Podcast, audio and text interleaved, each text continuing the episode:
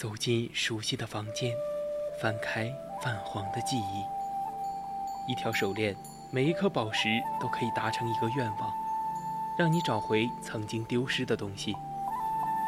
一个瓷枕，可以让你美梦成真，亦能让你噩梦成真。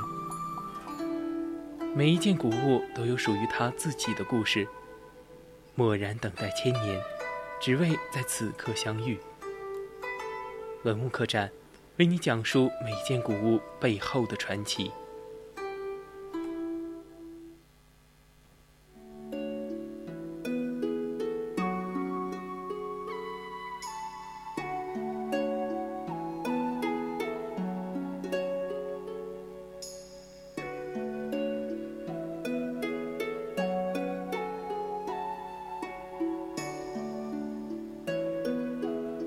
青春调频与您共享，亲爱的听众朋友们，晚上好！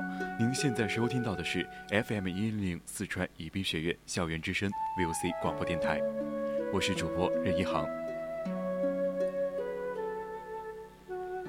今天的文物客栈要给大家介绍的文物呢，就是推背图。如果你想知道它背后的故事的话，那就请锁定我们的节目，稍后呢，我将为大家详细的讲解。如果你想和我们互动，也可以拨打我们的热线电话零八三幺三五三零九六幺，同样呢，也可以加入我们的 QQ 听友四群二七五幺三幺二九八，同时也可以在新浪微博上 A W C 广播电台。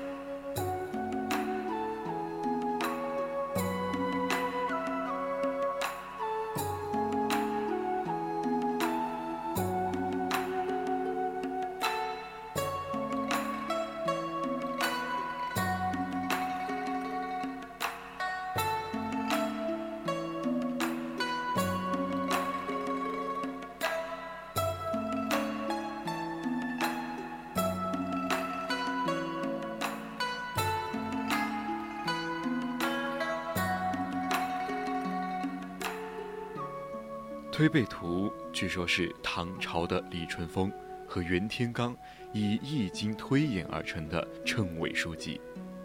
第一项为前引，后有五十八项推测国运，最后一项为结语。相传李淳风越算越有劲头，竟从唐唐高宗龙肃年间推算到了之后三千多年的国运。直到袁天罡推他的背说：“天机不可再泄，回去休息吧。”方才写下这样的结语：“茫茫天数此中求，世道兴衰不自由。万万千千说不尽，不如推背去归休。”推背图也由此得名。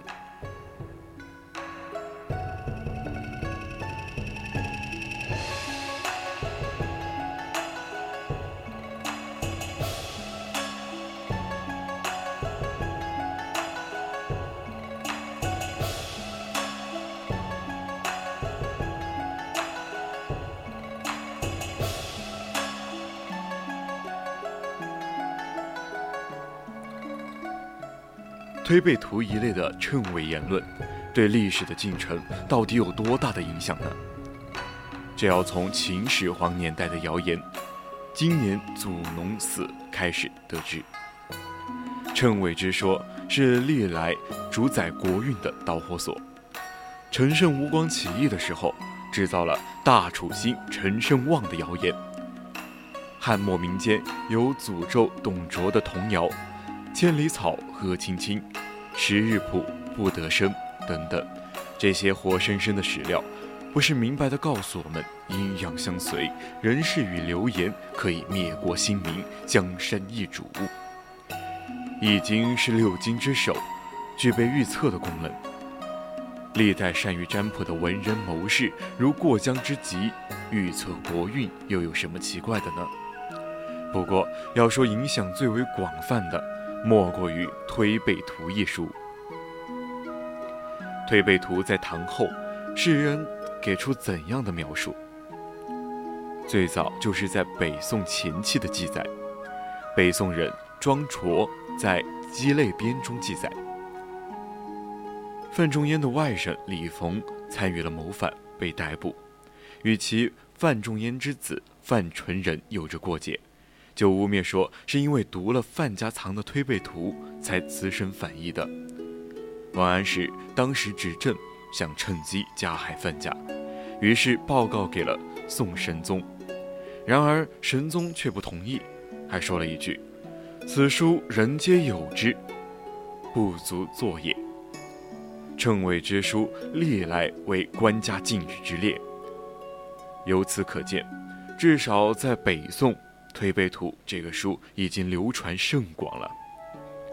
岳飞的孙子岳珂写的《陈实里》，记载着当时的一条传闻，说自己从这个《推背图》出现后，五代格局混乱，人人萌生了这种侥幸的心理，个个都参与到了《推背图》的研究，妄想从中得到些好处，这样子。必定对国家的安定和繁荣不利。在赵普执政的时候，为了打击这种不良的风气，治了很多人的罪，当然，最后呢也是没有解决。宋太祖历来是来解决难题的高手，他深知此事当以柔克刚，掺沙子无疑是最佳的法子。他就说啊，不必多进，正当混之二。姜还是老的辣呀！宋太宗令人伪造推背图，混到了民间，使人莫难以分辨，此风便随之消散了。但是推背图的影响还是不断的发酵。袁世凯称帝之前，曾经有着很多很多的马屁精。就拿出《推背图》的第四十三项里的“君非君，臣非臣，使人使兼威，钟克定”来鼓励袁克定大公子，为老袁的政治生涯的结束加了一块砖。但是我们反过来看，赵匡胤、袁世凯等当时之人，在为子女和自己取名时，是不是也会按照称谓的导向来博取侥幸呢？古人把这个叫做映衬。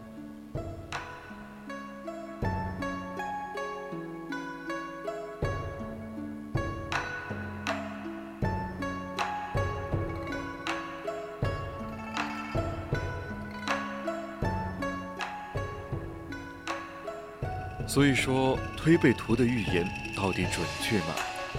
首先啊，要核对他的预言准不准。如果看一眼过去，从唐开始到现在，似乎推背图的每一个图都弹无虚发，图图中地。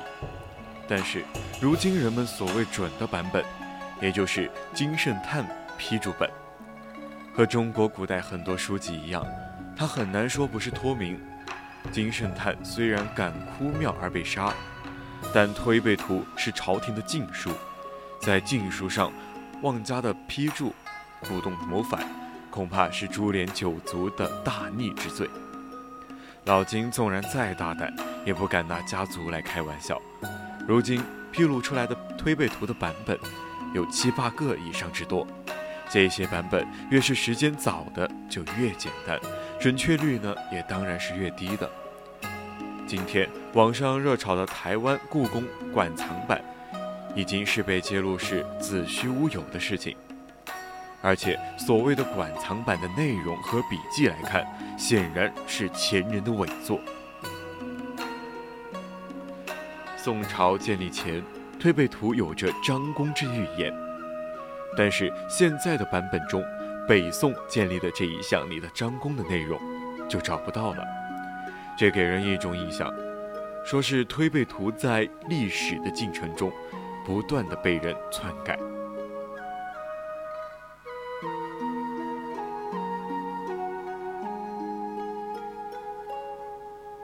就文化伦理而言，远的不说，预言中日战争的第三十九项，把日作为日本。这就是典型的民国人的想法。唐人李淳风会把代表天地阳气之精华的太阳，比作东夷吗？这个日，在中国的古代，只有皇帝能够比拟。预言之词一向以中国之命运为根本，但第三十八项，骤然蹦出一战的内容。与主题显得并不一致，也不符合古人华夷有别的观念。就预测内容而言，自从辛亥革命后，预测的模糊性陡然上升。预测唐宋明清时，常常是简单明了，而自从明末就语焉不详。就算勉强解释，也是总有不知所云处。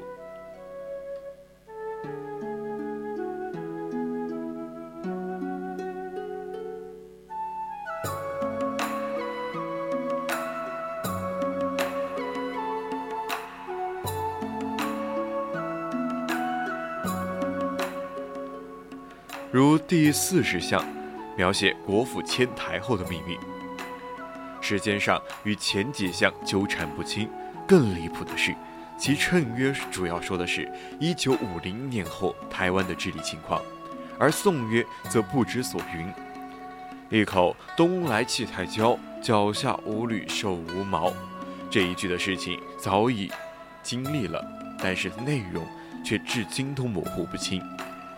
与前十几项清晰的预测的形成了鲜明的对比。这一句如果把“东”和“来”还有“毛”等看作是人名，那么就和下一项关于毛某人治国重叠了。如果比喻为日本人，又与上一项弄混了；比喻为蒋介石呢，那就更是牵强附会，语理不通了。就预测时间而言，也显得不合理。推背图，唐朝用了六个象，五代十国用了六个象，宋朝用了九个象，元朝用了两个象，明朝用了六个象，清朝用了四个象，民国用了四个象，本朝用了四个象，似乎没有太大的问题。但是我们要知道，明清两朝将近五百年，中间经历了永乐、宣仁、康乾等盛世，只有十个象。但是自清亡至今不过一百年，却用了足足八个象。这难道是我们今天特别有文化、特别盛世吗？其中清朝四个象，只有一项是讲述清明治理的，三个象都是描述着战乱。但是历史的事实是，清朝的康乾时期人口和太平程度与历代的盛世相比毫不逊色。为什么会有这样的观感呢？只有一个原因，作者一定对当时清末的贫弱有着切身的体会，才会对清朝的前半叶的盛世毫不在意。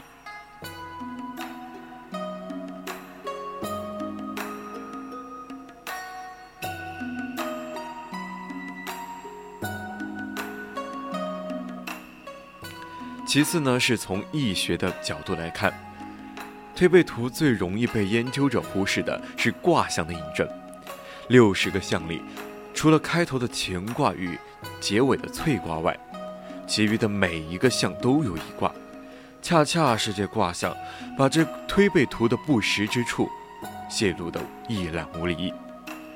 从卦的大象看，其凶吉象意与图文毫不相干。例如北宋开国一卦，地火明夷卦。黄宗羲在亡明之后写下了一本书，叫做《明夷待访录》，言下之意是处于明夷之势，有大道不能行，有大德不能用，等待将来天下光明的时候再行清明的治国国家之途。如此一卦用于开国不伦不类。例如，元朝开国一项用建卦，建卦的意思是阴成阳，女归男，男可以正邦。但宋约的部分却充满了讽刺，可见作者对原记的不屑。称曰北地南城，但是从卦象看，北地北城，可见这一项完全不对一图文。比如清朝开国的三十三项，明明说什么黄河水清，气顺则治，一片兴盛之象，但是对应的卦象。则是大过卦。